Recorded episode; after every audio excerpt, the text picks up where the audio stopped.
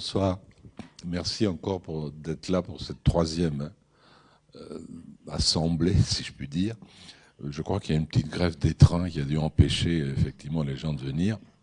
Donc je vous remercie doublement d'être là. Donc ce soir, on va aborder un sujet un peu, particulier, c'est-à-dire confronter euh, la maternité, sur laquelle nous avons déjà réfléchi par deux fois, à ce qu'on pourrait appeler les biotechnologies. Euh, la notion de biotechnologie est, assez complexe, puisqu'il y a d'un côté euh, techné, qui est l'artifice, et puis de l'autre côté, il y a bios, qui est la vie, et on se demande comment les deux peuvent aller effectivement ensemble. Et la question devient effectivement euh, de quelle manière les biotechnologies peuvent modifier euh, la maternité elle-même et donc le statut aussi de mère, euh, comme le dit le livre de Laura Lange que je vais, vous présenter un instant, et si on ne naissait plus des femmes. Ça ne veut pas dire qu'on va naître des hommes, mais on va naître peut-être d'un certain nombre de machines. Donc ce livre, Vers une maternité sans corps, sera au centre de, de cette discussion, qui va être menée donc par Laura Lange, qui est là-bas, que je présente, qui est docteur en philosophie, mais qui ne pratique pas la philosophie comme certains philosophes qui euh, volent dans les ciels euh, éthérés de l'abstraction, puisqu'elle fait une philosophie euh, qu'on pourrait dire pratique, c'est-à-dire enracinée dans les réalités, que ce soit des réalités techniques ou économiques ou entrepreneuriales, par exemple. C'est pour ça qu'elle a travaillé beaucoup à la fois avec euh, euh, des managers, du conseil en entreprise. Elle a créé elle-même des entreprises. Elle travaille aussi sur scène et puis elle travaille aussi d'une façon à rendre la philosophie euh, non pas comme ça éthérée, métaphysiquement abstraite, mais capable de nous donner des outils euh, pour comprendre hic et nunc quels sont les problèmes qui nous angoissent et s'il n'y a pas parfois un certain nombre de solutions. Donc je ne vais pas lui prendre le temps de parole, je vais lui passer tout de suite et on va ensuite discuter comme d'habitude. Merci Laura d'être là. Bonsoir, est-ce que vous m'entendez bien? Ça va être une rencontre assez intime au final. C'est pas mal. Prenons-le comme un privilège. Alors bonsoir à tous. Je suis ravie euh, d'intervenir euh, aujourd'hui sur un thème qui me tient particulièrement euh, à cœur, la maternité, à cœur et à corps. Je joue beaucoup avec les mots dans mes conférences, qui sont plutôt dans le monde de, de l'entreprise effectivement, mais j'ai beaucoup travaillé dans le domaine de la santé, donc je suis ravie aujourd'hui d'intervenir dans un centre hospitalier, puisque ma vision de la philosophie est étroitement liée, ou plutôt ma pratique de la philosophie à l'éthique l'éthique qui évidemment a toute sa place, une place singulière et essentielle dans le monde de la santé. Alors d'autant plus ravi d'intervenir euh, aujourd'hui avec ces rencontres en partenariat avec la maternité, puisque la maternité a été euh, mon sujet euh, de recherche pendant des années. Donc voilà, le, sujet de la maternité a été un sujet qui m'a passionné puisqu'à l'époque travaillant dans un espace éthique, donc l'espace éthique Rhône-Alpes en l'occurrence, j'ai eu la chance de réaliser un, un stage et j'avais la mission de relire les rapports euh, qu'il y avait sur les lois de bioéthique et les révisions autour de, de, de, cela. Et je suis tombée sur la problématique de, de, la maternité, de la grossesse, de ses évolutions, de ses révolutions. Et j'ai trouvé ça absolument passionnant. Révolution, qu'elle soit euh, historique, sociale, politique, scientifique, médicale, technique. Tout ça réinterroge la maternité. Et donc, fort de tout ça, euh, je suis euh, arrivée avec un grand sourire aux lèvres à l'école doctorale euh, à l'époque, en disant j'ai trouvé mon sujet de thèse, je veux faire une thèse sur la grossesse. Et là, on m'a dit la grossesse, la maternité, c'est pas vraiment un sujet de philosophie. Et c'est vrai que bon, spontanément, c'était plutôt un petit sujet, si je puis dire. Et au cours de l'histoire, on a peu étudié la grossesse. Hein. Peu de philosophes euh, s'y sont frottés. Évidemment, c'était euh, la plupart du temps des hommes au cours de l'histoire. Et donc, c'était pas un sujet qui a vraiment passionné les foules. Pourtant, moi, j'ai vu quelque chose de, passionnant. La philosophie n'a cessé de chercher euh, des vérités, des certitudes. Et là, on en avait quand même une. Une certitude. C'est qu'on vient tous du corps de quelqu'un d'hier à aujourd'hui, c'est une évidence, nous venons d'un corps. Nous venons du corps de quelqu'un qu'on appelle traditionnellement la mère.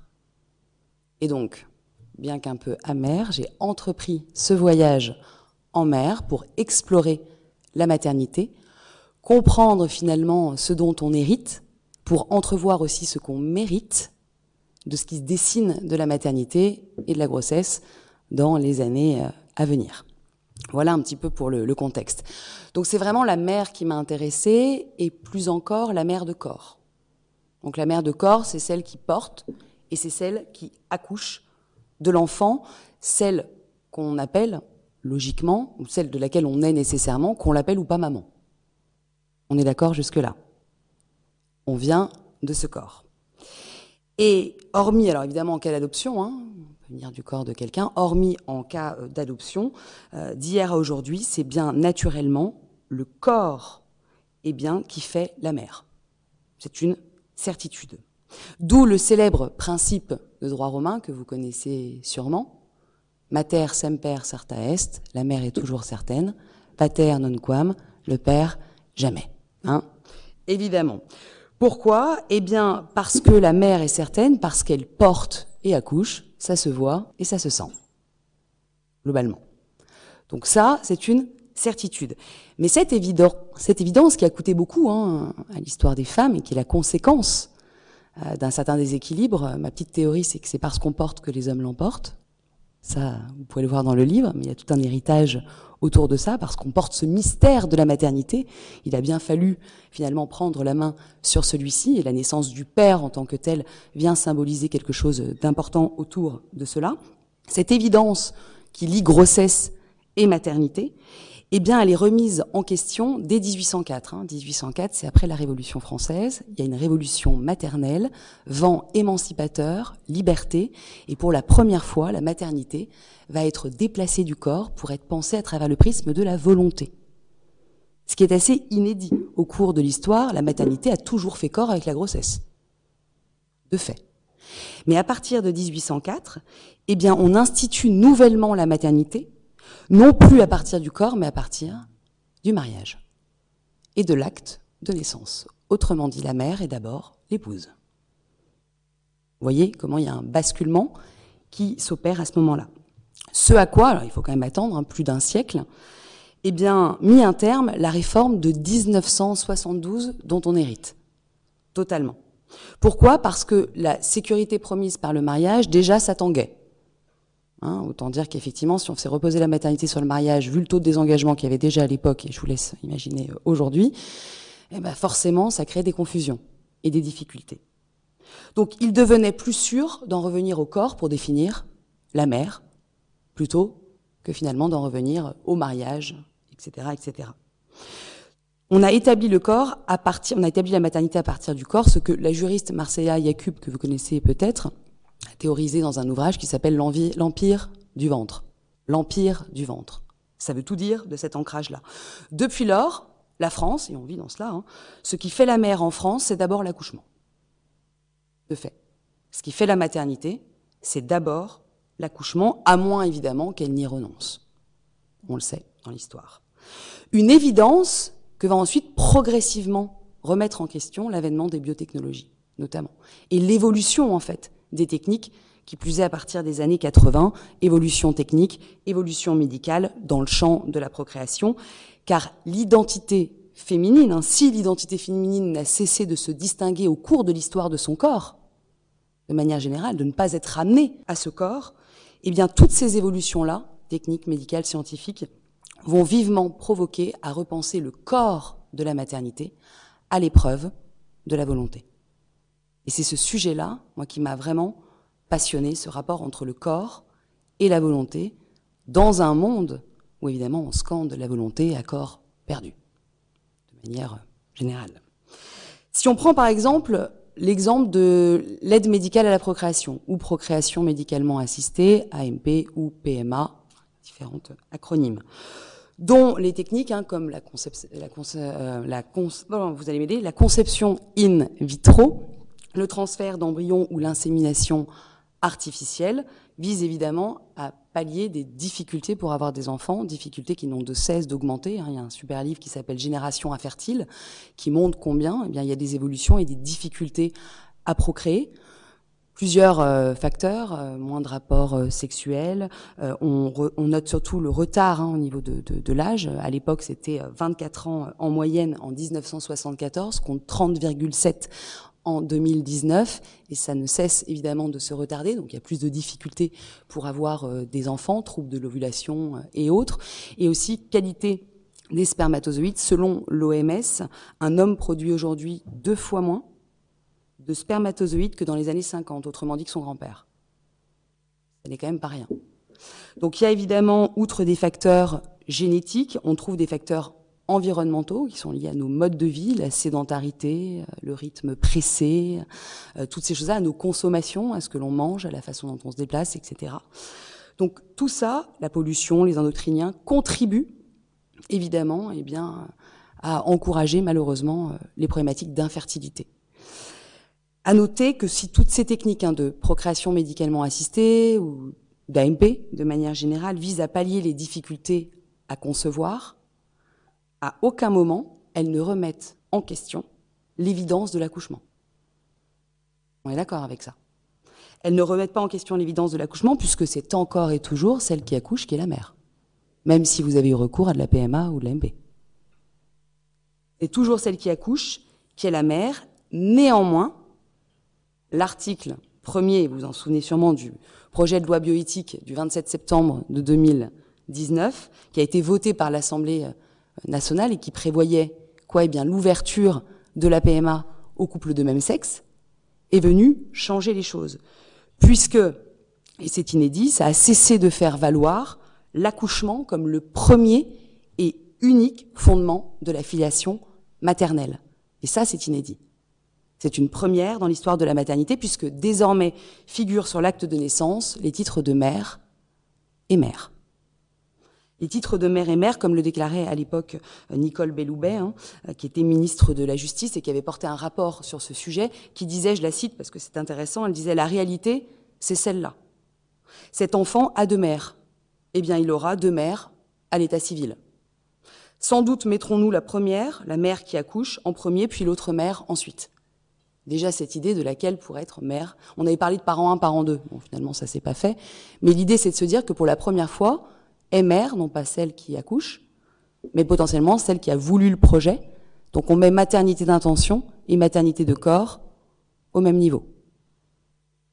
Au même niveau, au risque, évidemment, que l'extension juridique eh bien, de la définition de la maternité à travers euh, l'intentionnalité, eh n'ouvre la voie à l'expansion de la volonté dans le champ de la maternité et n'ouvre la voie à l'extension polémique qu'on pourrait appeler la gestation pour autrui. Puisque là, évidemment, c'est quelque chose de différent, la gestation pour autrui, hein, dite GPA. Contrairement évidemment à la PMA, la GPA qui est autorisée dans de nombreux pays, hein, de plus en plus, qui est toujours euh, interdite évidemment euh, en France, rompt, elle, avec l'évidence de l'accouchement. Elle rompt avec l'évidence de l'accouchement, puisque le corps ne fait plus la mère. Celle qui porte n'est pas la mère. On distingue d'ailleurs mère d'intention et la mère porteuse ou la mère de substitution. Et je trouve plus intéressant de retenir gestatrice, puisque mère, de substitution ou mère porteuse tend à amalgamer maternité et grossesse, or on est justement en train de les dissocier. Donc c'est plutôt celle qui porte, gestatrice, et la mère d'intention, la maternité, défaite du corps. Donc ça c'est vraiment inédit. Il y a une distinction entre celle qui accouche, la gestatrice, qui est comparée parfois à une nounou, alors on peut aimer la formule euh, ou non, et la mère d'intention, une intention d'être mère qui ici prime sur tout ce qui concerne le corps l'intentionnalité, la volonté du projet l'emporte sur le corps, aussi bien la grossesse que la génétique, puisque on pourrait très bien imaginer le recours eh bien, euh, à une donneuse d'ovocytes. Donc la maternité d'intention l'emporte sur le corps. Et alors, on pourrait s'exclamer, alors bon, voilà, pour une première fois, voilà, la maternité est pensée à travers le prisme de la volonté et non plus du corps. On pourrait se dire pourquoi pas, tant mieux, après tout c'est une évolution, ça va dans le sens des évolutions et des révolutions que nous rencontrons. Nous nous sommes battus pour plus de volonté dans le champ de la maternité. Et eh bien aujourd'hui, la maternité peut se penser indépendamment du corps. N'est-ce pas là finalement quelque chose de gagné qui nous permet d'ailleurs de penser la maternité à l'égal de la paternité? Puisque la paternité n'est pas pensée hein, à travers le corps. On ne fait pas un test de paternité pour savoir si le père est affilié corporellement à l'enfant. C'est bien la volonté, le choix, la décision d'être père qui prime. Imaginons que la maternité soit pensée dans une société qui n'a de cesse de courir l'égalité, eh bien l'égalité de la paternité. C'est ce qui se dessine grâce aux évolutions technologiques, qui nous permettent ces dissociations, évidemment, qu'on n'avait pas à l'époque. Alors, et alors, pourrait-on dire, si ce qui fait la maternité, c'est la volonté, si la volonté prime enfin sur le corps, après tant d'aliénation, est-ce que ce ne serait pas finalement quelque chose d'opportun pour nous, les femmes? Si la grossesse ne fait plus la mère, si la femme que l'on perçoit dans la rue et qui a le ventre rond n'est pas la mère de l'enfant qu'elle porte, ça pose une question, finalement, est-ce que c'est pas à craindre que dans l'avenir, les choses ne tournent plus vraiment en rond? On pourrait se le dire. En tout cas, ça interpelle. Être enceinte sans être la mère, être mère sans être enceinte, il y a des combinaisons possibles qui se dessinent. Alors, on peut se poser ces questions. Il y a quand même évidemment, avec la GPA, de nombreux risques hein, que je soulève ainsi, on pourra en parler, qui sont pas toujours d'ailleurs euh, justifiés. Hein. On entend parfois euh, à imaginer que la GPA est à condamner parce qu'elle à l'image de la façon dont elle s'organise dans certains pays. Évidemment, en Californie, c'est pas comme en Inde. Et il y a beaucoup de nuances à apporter. Plutôt que de condamner, la GPA est à penser, à réfléchir, est à conceptualiser. Alors parfois, on court finalement le rejet pour ne pas avoir à imaginer ce que pourrait être la réflexion en pensant le et, comment on pourrait penser une GPA à côté de, nos techniques, la PMA, etc., bien qu'elle soit très, très distincte. Donc s'il y a de nombreux risques, pas toujours justifiés, qui sont évoqués hein, quand on parle de gestation pour autrui, évidemment, hein, que ce soit pour la, gestatrice elle-même, hein, qui porte l'enfant, pour l'enfant, on entend souvent l'abandon, la domination, la marchandisation, on peut parler aussi de la séparation, avec la mère qui a porté euh, l'enfant. Là, je parle de mère de corps, c'est pour ça que j'ai distingué euh, tout à l'heure, la mère de corps. Il est une conséquence qui me semble en tout cas, qui, me semble nous mettre tous d'accord, parce qu'on peut tous avoir un avis sur la gestation pour autrui, beaucoup de désaccords, qui semble nous mettre tous d'accord, c'est que de facto, la GPA sous-tend l'instrumentalisation du corps enceint. Et de tous les partis. De tous les partis. C'est-à-dire à la fois du couple, qui recourt au corps d'un tiers, de la gestatrice, à la fois du côté du corps sociétal, qui met en place et autorise cela, qui l'institutionnalise, du côté également, mais de la gestatrice elle-même, qui finalement instrumentalise, de gré ou malgré elle, son propre corps. Il y a plein de pays où les femmes le font en scandant la volonté de le faire. C'est un argument à entendre, c'est un argument dans l'air du temps, et c'est un argument qui, à mon avis, soulève de vraies problématiques, là où on tend parfois à enfouir le sujet en se disant c'est de l'exploitation des femmes. Non, qu'est-ce qu'on fait de cette volonté des femmes qui soutient justement que je peux porter un enfant sans me sentir mère de celui-ci? Qui atteint finalement cet apogée, hein, cette capacité à distinguer son corps au nom de la volonté.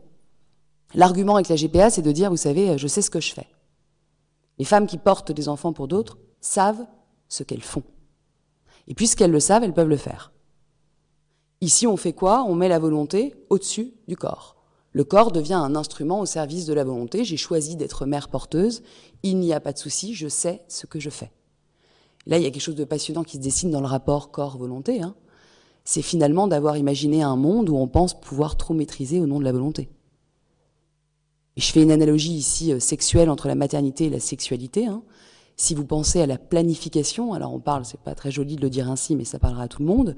Dans le domaine de la sexualité, quand on parle à la planification, on parle d'un plan évidemment, c'est l'idée de se dire que ma volonté l'emporte sur le corps. Oh, ben tu sais, je mets cette personne dans cette case parce que je sais très bien que j'ai choisi de ne pas tomber amoureux, je vis quelque chose où je planifie que la volonté l'emportera sur le corps. Et puis parfois dans la vie, eh bien le corps l'emporte. Parfois il y a des choses qui se réveillent et qui nous font chambouler les plans et on voit que la volonté, euh, eh bien parfois elle est supplantée par le corps lui-même. Ce qui est passionnant dans tout ça, c'est que la GPA, quand elle est encouragée et revendiquée, elle repose sur l'idée que la volonté l'emporte sur le corps et que le projet que je veux mener peut l'emporter sur euh, ce qui est vécu. Et d'ailleurs, dans l'histoire, toutes les femmes qui ont décidé de revenir sur la décision qui avait été la leur ont perdu et n'ont jamais pu récupérer euh, les enfants dans toutes les législations hein, qu'il y avait pour certaines qui promouvaient la volonté évidemment, mais même celles qui promouvaient plutôt la gestatrice en tant que telle, finalement c'est perdu parce qu'évidemment il y a tout un projet qui est engagé avec des parents qui avaient l'intention de ce projet, des gamètes qui ont pu être donnés, donc en plus eh bien une affiliation génétique. Mais tout ça pour vous dire quelque chose de symptomatique et que la maternité est ici prise dans quelque chose de passionnant qui a été une distinction dans l'histoire, hein, volonté-corps, qui devient aujourd'hui presque une opposition entre la volonté et le corps. On est dans un monde où la volonté l'emporte et le corps n'a qu'à suivre. C'est un instrument au service de la volonté. Et j'aime beaucoup un ouvrage de David Le Breton qui s'appelle Anthropologie du corps. Et il a cette phrase, il dit on est dans un monde où on pense finalement le corps comme un accessoire de la personne qui glisse dans le registre de l'avoir plutôt que de l'être j'ai un corps plutôt que je suis un corps et à partir de ce moment-là, je peux évidemment me déplacer de ce corps en considérant que ce qui se joue en moi n'est pas forcément de moi. Ça n'est pas rien quand même. Hein Considérer évidemment, mettre à distance ce qui se joue en moi. Donc on est vraiment dans, tout cela qui est invité à, être repensé avec ces, évolutions et qui repose sur la technique, hein, parce que là je parle évidemment non pas de GPA traditionnel comme à l'époque, hein, c'est des GPA qui reposent sur de la PMA. On a besoin de tout ça pour pouvoir rendre possible ces gestations euh, pour autrui. Puisque euh, la mère ici, la gestatrice n'est pas la mère euh, génétique de l'enfant, on peut avoir des manipulations, ce qu'on n'avait pas évidemment à l'époque. Alors ça pose de nombreuses questions, comme si finalement dans un monde où le corps, disons-le, se présente souvent comme la vitrine de la volonté, il n'a qu'à suivre, hein. d'ailleurs qui n'a pas dit tiens j'ai trop tiré sur la corde du corps, comme si on était parfois rappelé au fait que notre volonté à un temps d'avance ou, ou, devance le corps. Comme si donc dans un monde où le corps se présente comme une vitrine de la volonté, la grossesse n'avait d'autre choix que de devenir à son tour un instrument dont on pouvait contrôler l'investissement affectif. Or, on le sait, je pense, je le crois en tout cas profondément, le corps n'est jamais pleinement maîtrisable. Et on en est souvent rappelé euh, à cela. Et c'est justement en conscience des incertitudes que pose le corps, et parce que le, corps n'est pas tout à fait fiable, et parce que l'engagement qu'on peut avoir avec une gestatrice n'est pas tout à fait fiable, même s'il y a tous les contrats du monde, de manière générale, c'est justement en conscience des incertitudes que pose le corps et de sa vulnérabilité, de ses risques d'instrumentalisation et de marchandisation, qu'un fantasme, qui plus est dans notre ère, prend corps, à savoir celui de l'extracorporel. Autrement dit, si le corps est une problématique, imaginons que l'on puisse s'en défaire. La gestation pour autrui existe aussi parce qu'il n'y a pas d'autres techniques possibles. Pour ceux qui souhaiteraient avoir un enfant, je pense notamment à un couple d'hommes, qui ne peut pas jusqu'alors évidemment se défaire du corps maternel. Autrement dit, nous avons encore besoin du corps. Mais jusqu'à quand? Dans un monde, et je ne peux pas tout explorer, j'ai beaucoup traversé euh, le contexte dans lequel nous vivons, et cette philosophie pratique, elle s'incarne dans ça, nous sommes dans une société hyper moderne où la consommation, le marché, le néolibéralisme, toutes ces choses-là ont impacté nos façons de vivre et notre intimité. Quand je parlais de sexualité, il y a des livres, des recherches magnifiques sur le fait qu'on est aussi euh, le produit de notre histoire.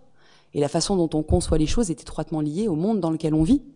Et quand on évolue dans un monde où il y a cette culture du capital, capitalisé, marché, de l'entreprise de soi, on comprend aussi que le faire famille devienne aussi un sujet entrepreneurial au sens noble du terme, hein, ça peut paraître un peu choquant, mais d'avoir la famille qu'on imagine avec des techniques qui aujourd'hui la rendent potentiellement possible. Ou la rendent possible, c'est redondant sinon. Avoir euh, trois filles, parce qu'on souhaitait avoir trois filles, dans un monde où il y a eu plutôt des garçons, euh, choisir des critères. Il y a beaucoup de choses qui s'ouvrent, hein. je pense notamment en don de gamètes largement tombées dans le marché.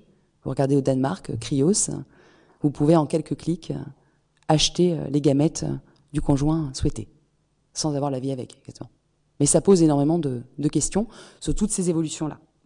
Alors, l'extracorporel, en somme, après tout, si la grossesse n'est qu'une fonction, parce que c'est ça l'idée de la gestation pour autrui, c'est de rappeler que la grossesse est avant tout une fonction. Si la grossesse n'est qu'une fonction, et histoire finalement de dispenser les gestatrices et de se dispenser de toutes les problématiques qu'il y a en lien avec la GPA, l'instrumentalisation, la marchandisation, l'exploitation, tout ce qu'on veut l'impact sur les enfants. On se défait de toutes ces problématiques. Ne pourrait-on pas envisager de se passer du corps?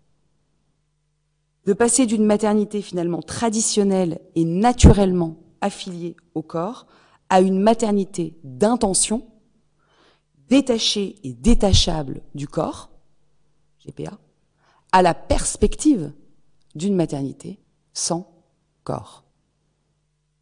Ça peut paraître un petit peu troublant. Finalement, on est passé du corps maîtrisé et de son fantasme hein, qui a couru l'histoire. On veut maîtriser notre corps. De la maîtrise du corps au corps écarté. À l'ère du virtuel, on peut aujourd'hui se défaire de nos corps. Corps maîtrisé au corps écarté, la maternité est à penser dans le monde dans lequel on évolue et finalement elle-même est impactée par toutes ces évolutions et cette virtualisation de nos rapports et du monde. Voilà un petit peu le, contexte. Songez finalement, après l'artificialisation de l'utérus, hein, que sous-tend la GPA, j'artificialise mon utérus au point de pouvoir l'instrumentaliser, songez qu'on passe de l'artificialisation de l'utérus à l'utérus artificiel. Ectogénèse, etc à laquelle, vous vous souvenez, hein, Aldous Huxley, 1932, ça date, hein, le meilleur des mondes. Je ne sais pas si c'est le meilleur, mais en tout cas, il y avait quelque chose déjà d'interrogeant à l'époque sans les moyens techniques. Aujourd'hui, on frôle des choses et on le sait tous. Ce sont d'abord des problématiques éthiques qui vont freiner les avancées techniques. Et c'est là qu'il y a quelque chose d'important, philosophiquement. Quel monde on dessine? Quel monde on veut dessiner? Est-ce que si c'est techniquement faisable, éthiquement, ça tient la route? Est-ce qu'on doit y aller parce qu'on peut y aller Et que ferons-nous dans un monde où d'autres pays iront? Parce qu'on parle quand même des enfants qu'on fera et de la façon de les mettre au monde. Donc ça n'est quand même pas rien sur ces évolutions-là. L'utérus artificiel, je vais sur cela, actuellement c'est expérimenté avec succès sur des animaux, notamment des agneaux, mais on parle, et je tiens à le dire, d'utérus artificiel partiel, dont on peut tous se réjouir. Tous. Pourquoi? Parce que l'utérus artificiel partiel permet de sauver des bébés prématurés. Et aujourd'hui, quand on parle de couveuses, qui sont moins améliorées qu'elles ne le seront dans quelques années, regardez les évolutions qu'il y a eu déjà dans, ce domaine d'activité. Merveilleux, puisque ça permet de, de sauver des bébés. Alors après, c'est une question qui se pose d'ailleurs, voire s'impose aujourd'hui dans notre monde.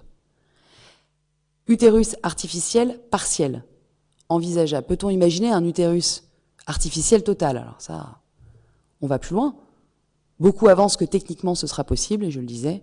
Est-ce que éthiquement certains iront Quand on voit déjà que les premières avancées qui se font notamment en Chine dans certains pays euh, peuvent être réfrénées, je pense notamment au DPI, euh, diagnostic préimplantatoire qui a été mené par un Chinois qui a permis la naissance de jumelles qui ne pourront pas, ne pourraient pas avoir le sida puisqu'elles sont déjà immunisées ou prémunies de cela. Donc c'est, vous voyez, qu'est-ce qu'on peut mettre au monde? On a un moyen technique de faire en sorte de donner la vie à des enfants qui pourraient ne pas avoir telle pathologie. Est-ce qu'on y va ou on n'y va pas? Au nom de quoi?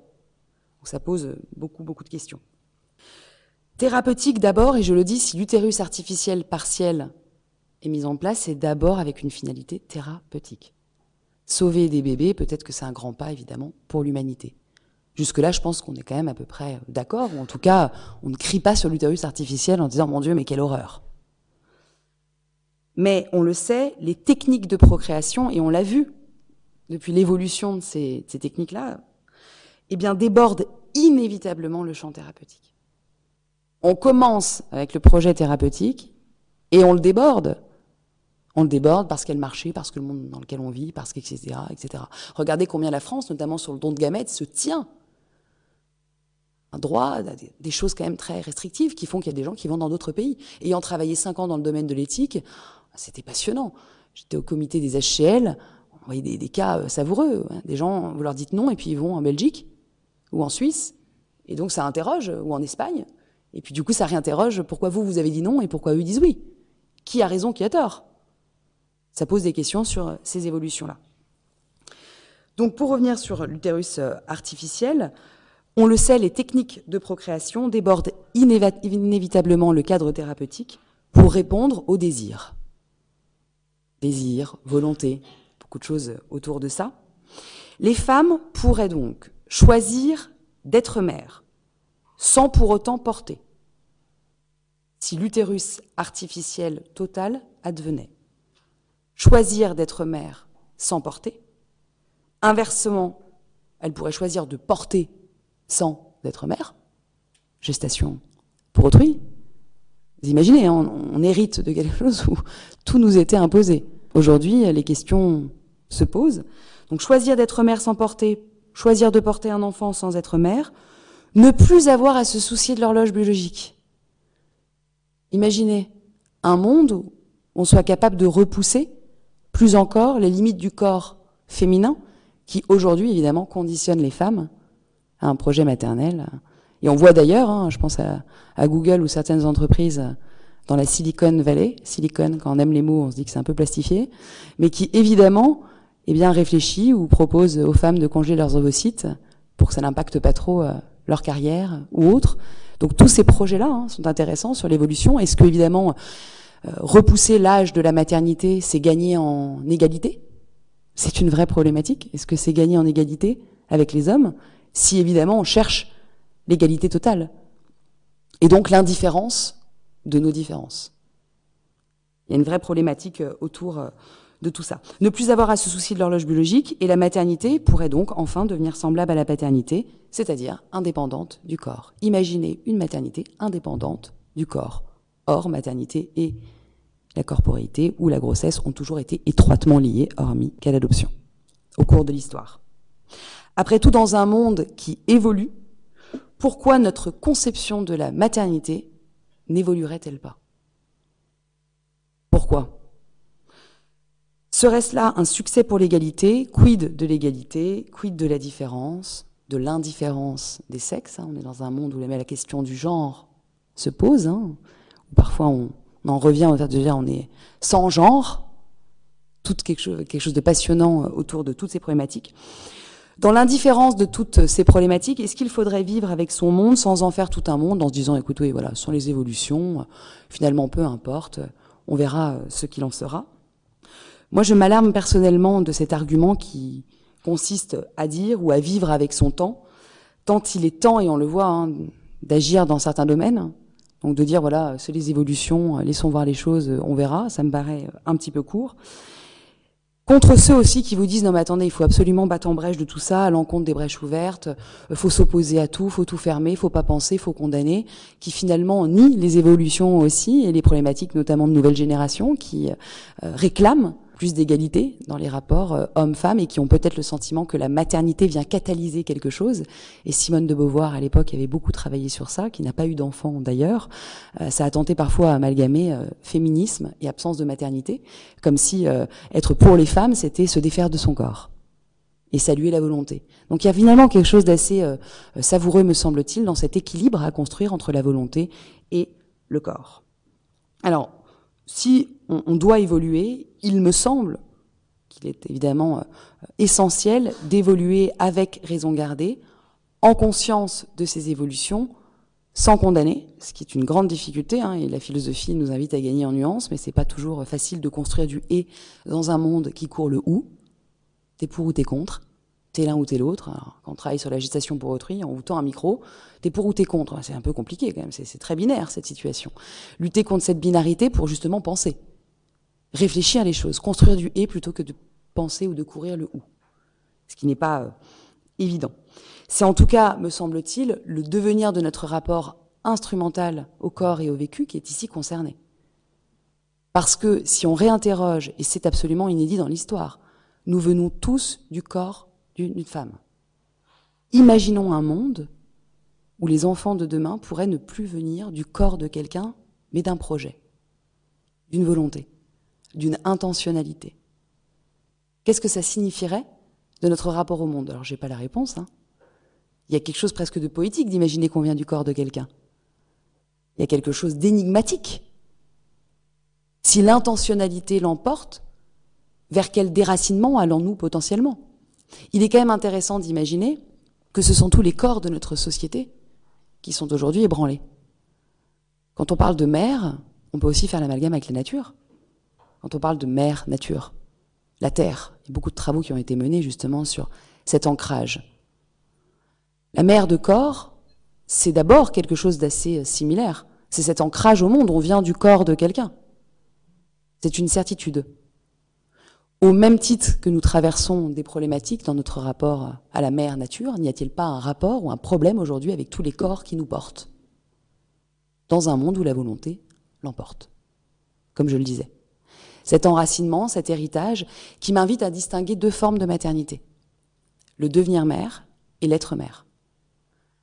Le grand risque que nous avons dans notre société, c'est que le devenir mère l'emporte sur l'être mère. Considérons que être mère, c'est la mère de corps, et que le devenir mère, c'est le projet, pouvoir réussir à l'être. On peut être mère de corps sans devenir mère. On peut avoir porté un enfant, avoir accouché, ne pas parvenir à l'être. On peut évidemment devenir mère sans avoir été mère de corps, dans le cas de l'adoption. Heureusement. Mais par contre, attention à ne pas supplanter le devenir mère, à sacrifier l'être mère au profit du devenir mère, à faire de la grossesse un lieu de passage, comme si finalement ça ne disait rien ou ça pouvait être remplacé et remplaçable.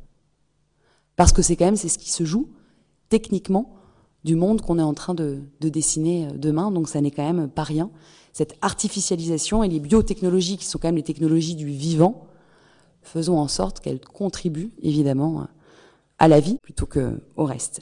Alors c'est pour, pourquoi, pour terminer, hein, à l'instar du, je dirais du, du mal de terre actuel que nous vivons hein, globalement, euh, dite la mère nature, qui plus que jamais, regardez autour de nous, hein, eh bien, les problématiques liées à la terre appellent la volonté humaine à prendre soin du corps du monde, à prendre soin de la terre, à prendre soin de cet héritage qui nous porte dans un monde où la volonté l'a trop emporté, dans ses excès, etc. N'est-il pas venu, et c'est une question que je, pose, le temps de prendre à bras le corps de manière générale? À bras le corps, les corps qui nous portent, la terre, la mer. Prendre soin de tout cela, car Qu'en sera-t-il demain si progressivement on se sert du corps de la mère et si progressivement on le perd au profit de l'utérus artificiel Si on perd, pour un dernier jeu de forme, mais qui n'est quand même pas rien, la mère au sens de L apostrophe amère. Amère, vous savez ce que c'est? On est au bord de l'eau, hein c'est ce qui nous permet finalement de nous repérer. Si on perd la mère en un mot ou deux, du coup, qui est depuis toujours finalement un point de repère pour nous? La mère de corps, on vient tous de ce corps-là. Imaginez naître à tout prix, ou ne plus naître d'un autre. Ne plus naître d'un corps, naître d'une volonté. Quid de notre rapport à soi, aux autres, au monde Quid de ces interactions qui nous enracinent et qui, en tout cas c'est la théorie de certains psychologues, disent déjà beaucoup de nous. Je pense qu'il se passe forcément des choses au cours de cette période. Alors certains y apporteront une importance fondamentale, d'autres plutôt moindre. En tout cas, ça interroge. Imaginez finalement, voilà, naître de, cette, de ces évolutions-là. Quid des corps qui nous portent, là où la volonté l'emporte, ce sont de vertigineuses perspectives, il me semble, symptomatiques de ce que je qualifierais de mal de mer de nos sociétés. D'ailleurs, il y a mal, on pourrait même l'avoir dans les deux sens, et je vous le disais, il y a beaucoup de choses qui se jouent du rapport à l'homme, dans ce qui s'est joué de la maternité et de la volonté de certaines femmes aujourd'hui de se défaire du poids de la maternité, et derrière cela, du poids que les hommes ont imposé du rôle de la maternité dans nos sociétés. Donc il y a vraiment quelque chose de tout ça, un mal de mer qui, je le dis, bien au-delà des femmes, nous concerne absolument tous, hein, concerne l'homme avec un grand H et son ancrage au sein des corps du monde. C'est pourquoi personnellement, face à tant de pourquoi et pour ne pas tourner rond, je garde la main à l'endroit du corps. Je ne sais pas ce qu'il en est pour vous, mais en tout cas, ça prête à pas mal de, questions et j'aurai plaisir à, y répondre. Merci. Quelle euh, intensité et quelle euh, énergie. Ça m'a beaucoup euh, suscité de, questions, d'interrogations ou de réflexions. Et la première, c'est sur le, placenta artificiel ou l'utérus artificiel. Finalement, les deux sont nécessaires il y, a, même pas dix ans, ça nous aurait paru totalement impossible. Et moi, j'avoue avoir été complètement, sur le cul en, voyant les premières images de de, euh, dans un sac plastique. En fait, hein, ça paraît d'une simplicité extrême, alors que on pouvait penser que c'était quelque chose d'une complexité technique incroyable. Alors c'est pas pas simple, mais c'est quand même c'est quand même aujourd'hui voilà c'est là et il y a bien sûr la première partie de la grossesse, l'implantation, le début de la grossesse qui se fait dans un utérus, et après on va transplanter ce, cet agneau dans un, dans un sac plastique, le cordon relié à un placenta artificiel. Donc euh, ce qui paraissait totalement impossible il y a encore une dizaine d'années, c'est pratiquement là. Donc euh, effectivement, on peut imaginer que les, écueils du début de grossesse, on, saura les, techniquement les, résoudre dans, un, dans, des délais relativement... Euh, plus ou moins proche, mais ça, ça se fera très probablement. Alors les, problèmes éthiques, vous les avez dit, hein, je pense que c'est très important. Et euh, le, premier, c'est euh, la comparaison à d'autres situations éthiques qui pourraient se rapprocher un petit peu de près ou loin de ça. Et je pense à la greffe d'utérus. Par exemple, les femmes qui n'ont pas d'utérus, le placenta, l'utérus artificiel, ça pourrait être une solution. Aujourd'hui, on a une solution qui existe techniquement, qui a été réalisée et qui fonctionne, c'est la greffe d'utérus. Mais moi, j'avoue que techniquement, euh, c'est d'une lourdeur extrême. Il faut trouver un donneur, une donneuse. Euh, souvent, c'est une sœur ou parfois même la mère de la, la patiente. Mère en 2019, je crois. En France, c'était la mère qui mm. était la, la, donneuse. Ça comporte des risques chirurgicaux énormes enfin énorme. C'est une, complexité chirurgicale extrême. Et puis il faut prendre des traitements et la grossesse, euh, voilà, c'est pas simple. Donc de ce point de vue-là, moi je trouve qu'éthiquement, ça me paraîtrait tout à fait euh, acceptable d'imaginer euh, le placenta artificiel par rapport à cette technique très lourde et puis qui comporte des risques physiques pour la mère. Là, on, on, se départit complètement du risque physique pour la mère. Et de ce point de vue-là, c'est, ça me paraît défendable. Après, sur le plan, l'autre aspect éthique que vous avez évoqué, c'est celui pour la mère de choisir d'être mère sans porter. Et ça, finalement, ça paraît plutôt un, côté positif, parce qu'on peut imaginer euh, toutes les réticences ou toutes les problématiques médicales que certaines mères ont qui font que leur grossesse va être extrêmement euh, compliquée ou dangereuse, voire impossible, hein, parce qu'on a une maladie auto-immune, parce qu'on a du diabète, etc. Donc ça, ça paraît pas mal. Mais le choix de la mère, c'est bien, mais ça pourrait être aussi le choix d'une société, et là on rejoint Exley, hein, le choix d'une société de faire des enfants sans parents et, sans mère, et sans, de, sans projet parental, mais juste pour que ces enfants soient utiles à la société ou soit servent à payer les retraites des, autres. Donc voilà, c'est un autre problème éthique, je trouve, qui est, euh, beaucoup plus large et sociétal euh, finalement. Donc voilà, je, je voulais euh, soumettre ça à votre euh, pour rebondir, votre expérience merci euh, d'avoir évoqué la grève d'utérus, parce que du coup, c'est vrai que quand on fait cette traversée en mer, on regarde un peu toutes les évolutions possibles. Euh, quand on pense à Aldous Huxley à l'époque, euh, quand on parlait d'ectogénèse ou d'utérus artificiel, ça avait vocation à faire peur. On est en 1932, on est très loin de tout ça. Et l'idée, il y a de l'eugénisme aussi, hein, c'est produire des enfants pourvu qu'ils ressemblent à ce qu'on souhaite. Il y a aussi toute cette problématique derrière. Hein, parce que si vous avez un monde où certains peuvent avoir les enfants qu'ils souhaitent, et que vous, on vous offre la possibilité d'avoir l'enfant que vous souhaitez, c'est dur de dire non, hein, quand on nous on met à disposition la possibilité de choisir. Parce qu'on peut critiquer, mais si on vous dit vous voulez un garçon, une fille, wow, euh, je peux vraiment choisir là du coup, c'est vraiment faisable. Et puis derrière, on pousse sur d'autres choses, donc le champ de la volonté vient quand même euh, nous questionner. La grève d'utérus, comme vous l'avez évoqué, donc je crois que c'est 2019, hein, c'est ça une mère a, a donné à, à sa fille. Effectivement, c'est complexe, difficile, lourd, incertain. Et le mot d'incertitude, dans un monde qui n'a de cesse de courir ou d'espérer trouver des choses à peu près certaines, aujourd'hui, je pense que l'utérus artificiel tient cette promesse. C'est de dire, et puis, la grossesse, c'est quand même une vulnérabilité, il y a de vrais sujets. Pour avoir été enceinte à de nombreuses reprises, il n'y a pas si longtemps que ça, euh, quelle fragilité, quelle vulnérabilité, quelle peur. Le début d'une grossesse, euh, faut pas trop en parler, on sait pas trop si on va faire une fausse couche.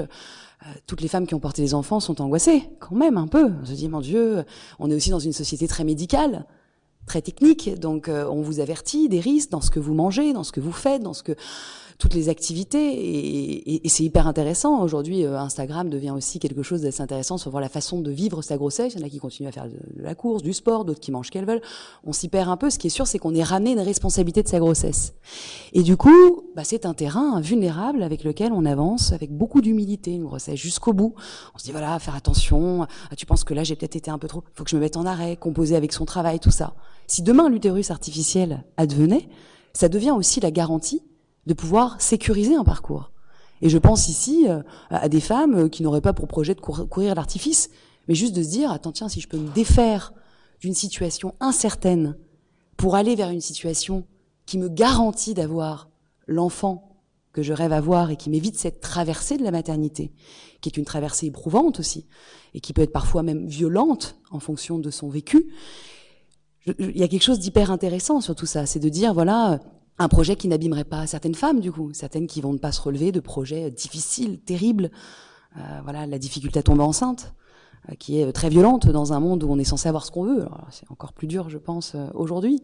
Donc, il y, y, a beaucoup de choses euh, passionnantes, et c'est là qu'on est très loin de l'utérus artificiel qui fait peur et de l'eugénisme. On est sur, il y a un outil qui techniquement peut inviter les femmes à se défaire d'une situation qui est incertaine, qui peut être risquée pour certaines, qui, assurément, et je pense, on peut le dire, court aussi à certaines inégalités aujourd'hui entre les femmes et les hommes. Hein. Euh, quand vous, vous, avez plusieurs grossesses, que vous vous arrêtez euh, professionnellement, ça impacte vos métiers. C'est une réalité. Donc il y a aussi plein de choses, et c'est pour ça qu'en sous-bassement derrière, il y a une vraie discussion engagée sur l'égalité, sur la question du genre.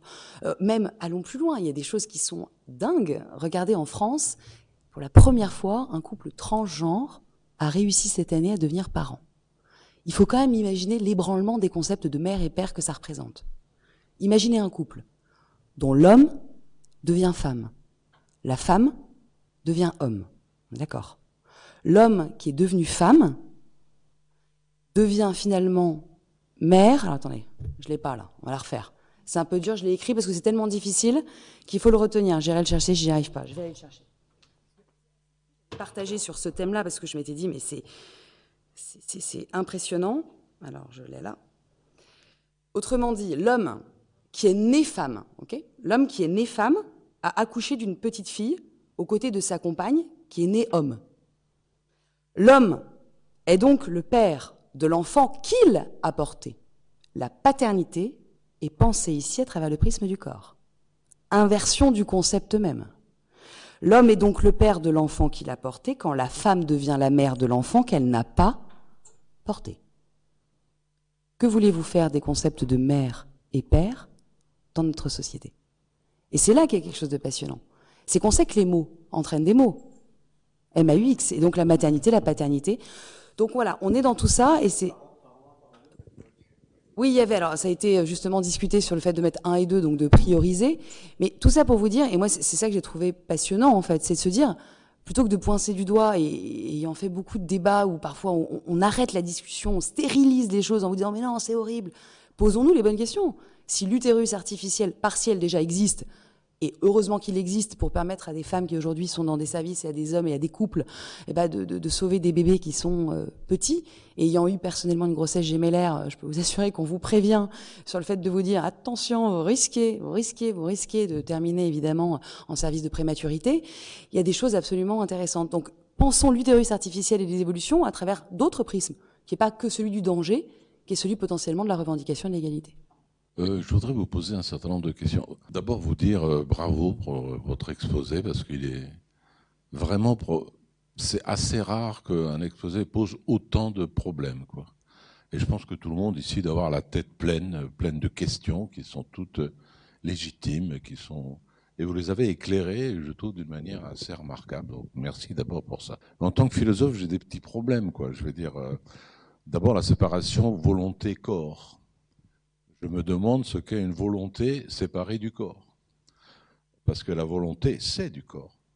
ce qui me semble plus essentiel, et ce serait peut-être non pas un reproche, mais une proposition, c'est que chaque fois que vous parlez de naissance, d'accouchement, faire naître, être mère, être père, on a l'impression qu'on le conçoit comme une sorte de coupure ou d'acte instantané, et qu'on oublie que c'est une histoire, que donner naissance, c'est pas accoucher. Être mère, ce n'est pas accoucher, ni de corps, ni de volonté. Être père, ce n'est pas simplement donner son sperme. Être père, ça se gagne, c'est une histoire. Être mère, ça se gagne, c'est une histoire. Pour être la mère de cet enfant-là, je lui donne tout mon corps, tout mon amour, mes impressions, mes caresses, mes cris, mon langage, mes, entêtements, mes, mes coups parfois. Et si je suis la mère de cet enfant-là, je lui donne tout mon corps, tout mon cœur, tout mon cerveau, toutes mes mains, tous mes mots. Et donc c'est une histoire. Autrement dit, être mère, euh, c'est historique. C'est pas un acte, c'est pas une césure, si je puis dire. Donc si on, malgré tous les changements qu'on peut soit redouter, soit apprécier, et là encore une fois, je vous remercie de ne pas avoir eu une vision dichotomique en disant ça c'est pas bien, ça c'est bien quelle que soit l'hypothèse dans laquelle on irait et qui serait la plus souhaitable, il reste toujours que ce qui primera toujours, c'est que faire naître un être humain, c'est une histoire de corps, de volonté, de cœur, de main, de caresse, de toucher, ainsi de suite, et de langage. Et je vous rejoins totalement, et c'est ce que j'entendais dans la notion de devenir en fait, dans cette, le mot de devenir, hein, sous-tend cette continuité. Et il y a quelque chose que je trouve évidemment euh, passionnant dans d'historique même effectivement.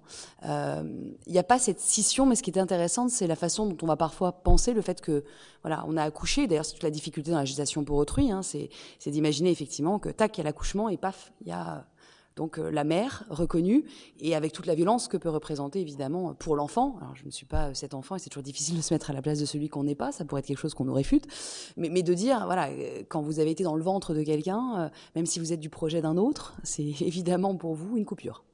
Et il y a évidemment tout, cela à prendre en compte dans la notion du corps la volonté qui se défait du corps aujourd'hui. Je pense notamment aux avatars. Hein. On est dans un monde euh, parfois assez terrible où il y a quand même de vraies distinctions entre euh, la personne qu'on peut être virtuellement et le corps que l'on a, au point d'ailleurs, et ça c'est des problématiques très différentes, que ça crée de vraies problématiques en lien avec l'image qu'on a de son propre corps dans notre société. Donc il y a des choses vraiment passionnantes qui se dessinent euh, à l'ère du, du virtuel. Et s'il y a eu toujours une distinction, hein, je pense au corps machine, à Descartes, Platon, à tout ce qui a eu cette distinction entre, évidemment, hiérarchisation entre le corps, la volonté, l'âme, l'esprit. Pour autant, il y a eu une distinction et non pas une opposition. Et on est dans un monde qui, parfois, au nom d'une volonté qui l'emporterait, tend à opposer le rapport euh, au corps et à la volonté, ou à en faire un instrument euh, total, voire à chercher à s'en défaire évidemment, là, on est très loin de, la philosophie, de, ce dont on hérite. Et c'est pour ça que moi, c'est la philosophie que je pratique. Il y a ce qu'on hérite, ce dont on hérite, ce qu'on mérite, ce qu'on est en train de créer. Et euh, j'ai toujours conçu la philosophie comme ça. Euh, on peut s'appuyer sur des auteurs, c'est fondamental. Mais la philosophie, c'est d'abord une invitation à prendre de la hauteur sur les sujets qui nous animent. Et ça, c'est parfois aussi une difficulté en philosophie. Quand je, disais tout à l'heure que j'ai eu du mal à prendre ce sujet et à obtenir une bourse ou une aide sur une problématique comme ça il y a, plusieurs années maintenant, euh, c'est parce que c'était pas jugé comme étant un sujet philosophique. On m'a dit mais Laura poursuit tes travaux sur Heidegger, ça ira très bien. Et, donc il y avait quelque chose comme ça de la place de la philosophie, de ce qui se joue. Et pour moi la philosophie elle est partout, elle est dans toutes ses réflexions, c'est du questionnement. Et il y a quelque chose qui se joue et c'est pas un non-sujet puisque nous venons tous du corps de quelqu'un. Donc c'est pas un sujet qui concerne les femmes, c'est un sujet qui concerne les hommes avec un grand H, comme quoi même le langage, mais il y a quelque chose vraiment autour de ça et je vous rejoins en tout cas sur cette continuité. C'est parce que ce que vous venez de dire est vrai que nous avons organisé ces rencontres. Parce que justement la philosophie est muette sur la maternité, donc c'est pour ça qu'on a fait ça. Enfin, je vais passer la parole. La chose est faussée marchandisation du corps, cette utilisation du corps, c'est là où quelque chose ne tourne pas rond, comme vous avez employé cette expression qui va très bien. On est un corps. Le corps s'exprime par les symptômes, par euh, les mots, les signifiants qui, servent beaucoup plus à mentir qu'à dire, les choses, le langage. Nous sommes des par-lettres, etc. On va pas développer là-dessus, mais le corps, lui, ne ment pas. Et euh, cette primauté du corps, on ne peut pas on ne peut pas tout d'un coup la transformer et décider que c'est un objet, que, c'est un avoir.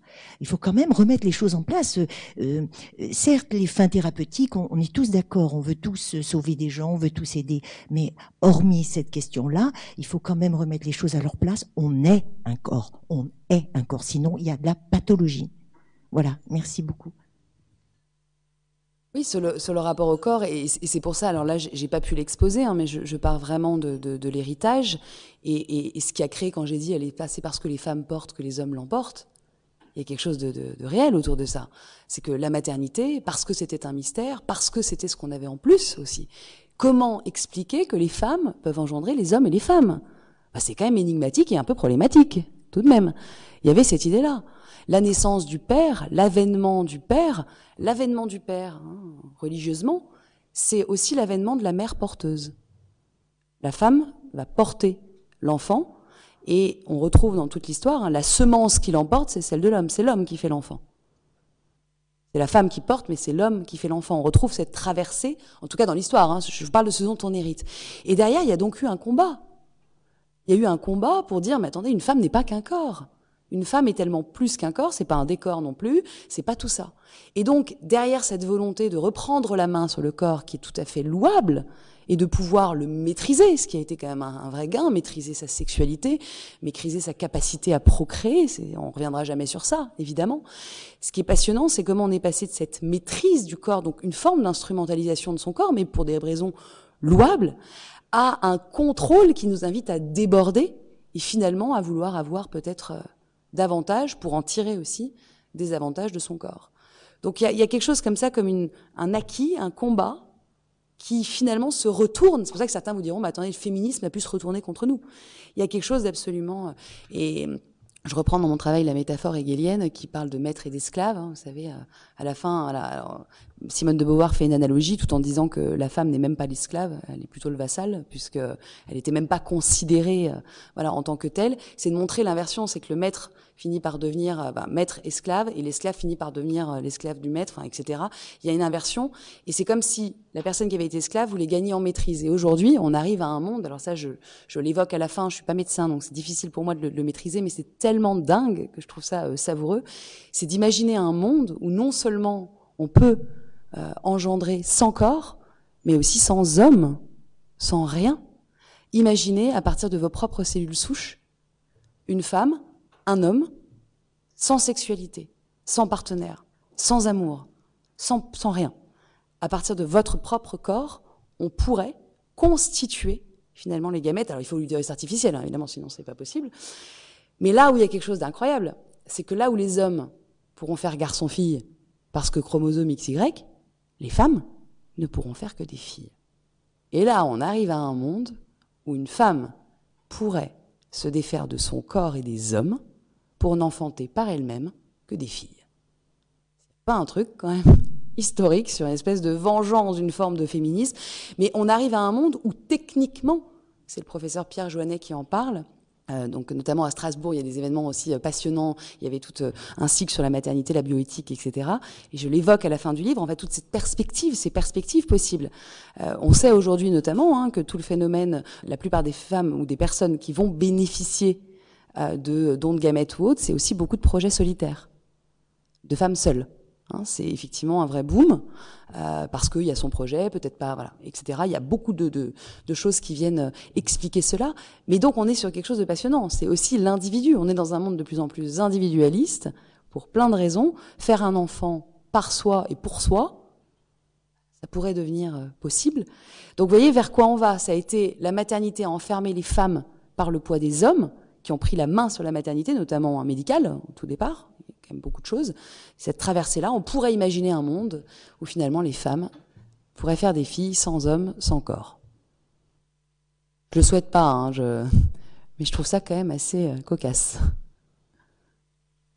Est-ce que je peux euh, vous poser encore une, question sur euh, les, différentes manières de devenir mère? Vous avez parlé des mères biologiques, la mère génitrice, la mère civile, différentes manières de, devenir mère. Et en fait, euh, il y, dans les choses qu'on voit de plus en plus fréquemment, on a de plus en plus de couples homoparentaux.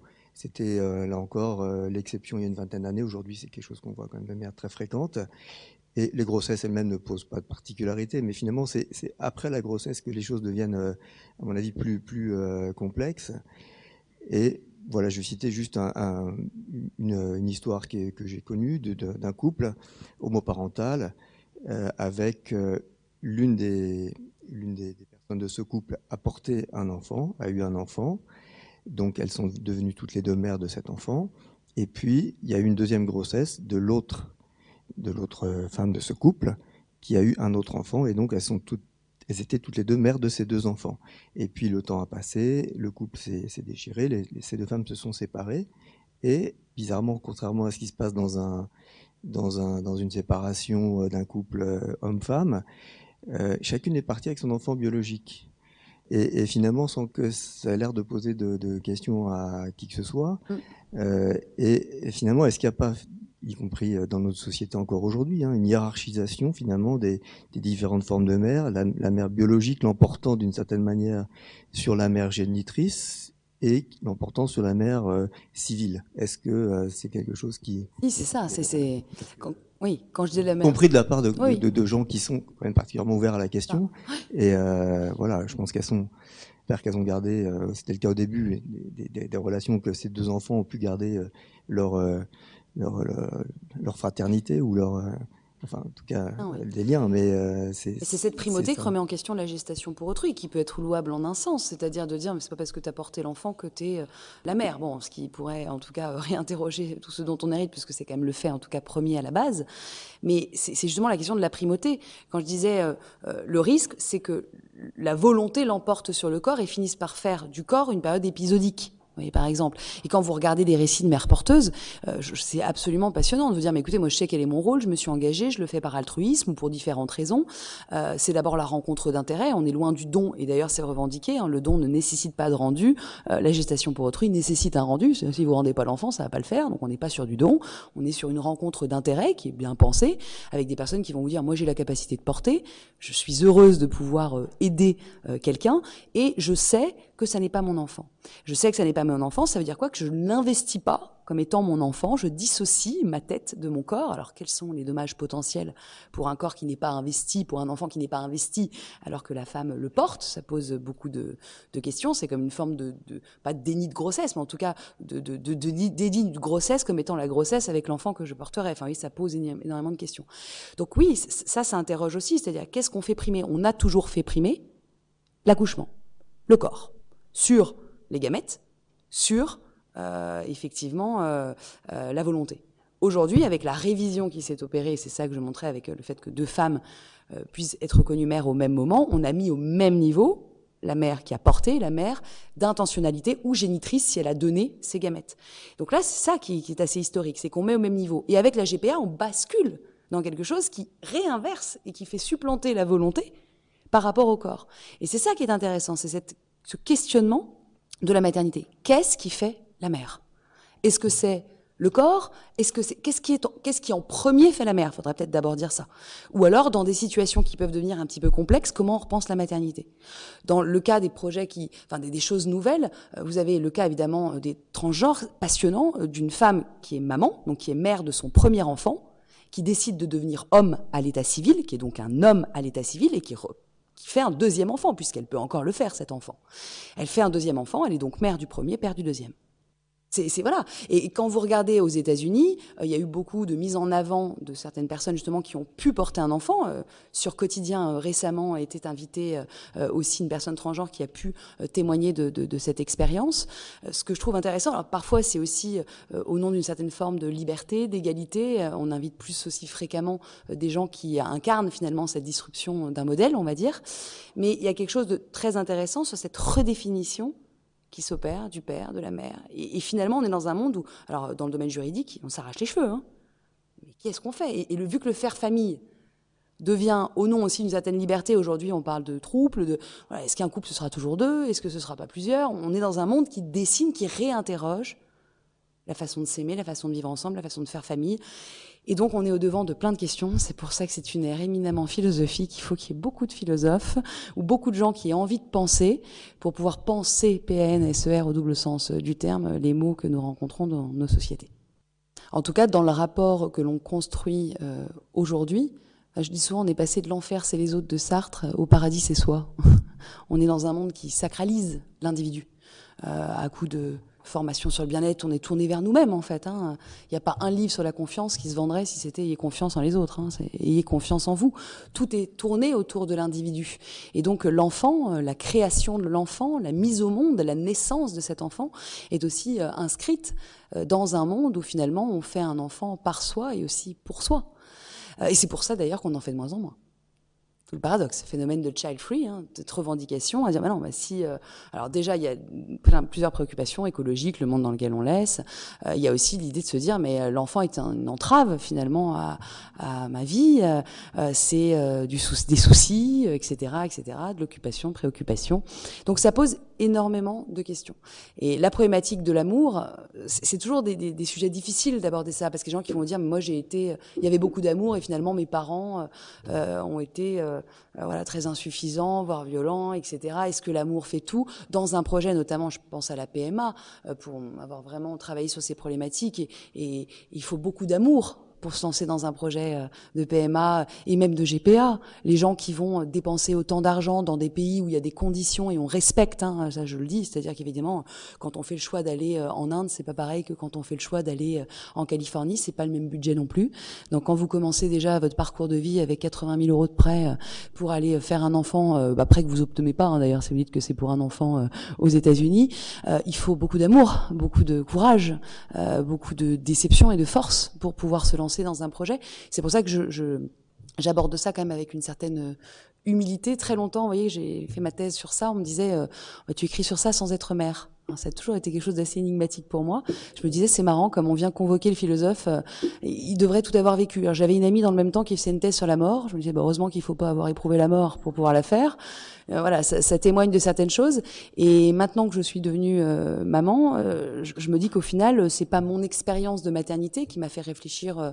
ça remet pas en question mes recherches, si ce n'est ça me convainc que le corps a quelque chose quand même d'absolument incroyable, énigmatique et poétique qu'il faut accompagner. Mais voilà, on est quand même dans, un monde qui parfois oppose et ça, ça m'indispose beaucoup. Et plutôt que de condamner les gens qui recourent à la gestation pour autrui, je trouve passionnant d'imaginer euh, ce qu'il se joue. Et il y a beaucoup de gens d'ailleurs qui peuvent avoir recours, qui sont tout à fait à même de discuter avec vous et de vous dire, c'est vrai qu'on n'avait peut-être pas mesuré euh, que derrière tout ça, euh, on repense le concept même de maternité, on repense. C'est ça que je trouve intéressant. Et si, seulement on pouvait porter davantage la voix de ce genre de problématique, ça me paraîtrait intéressant. Voilà. Merci en tout cas du coup pour l'invitation.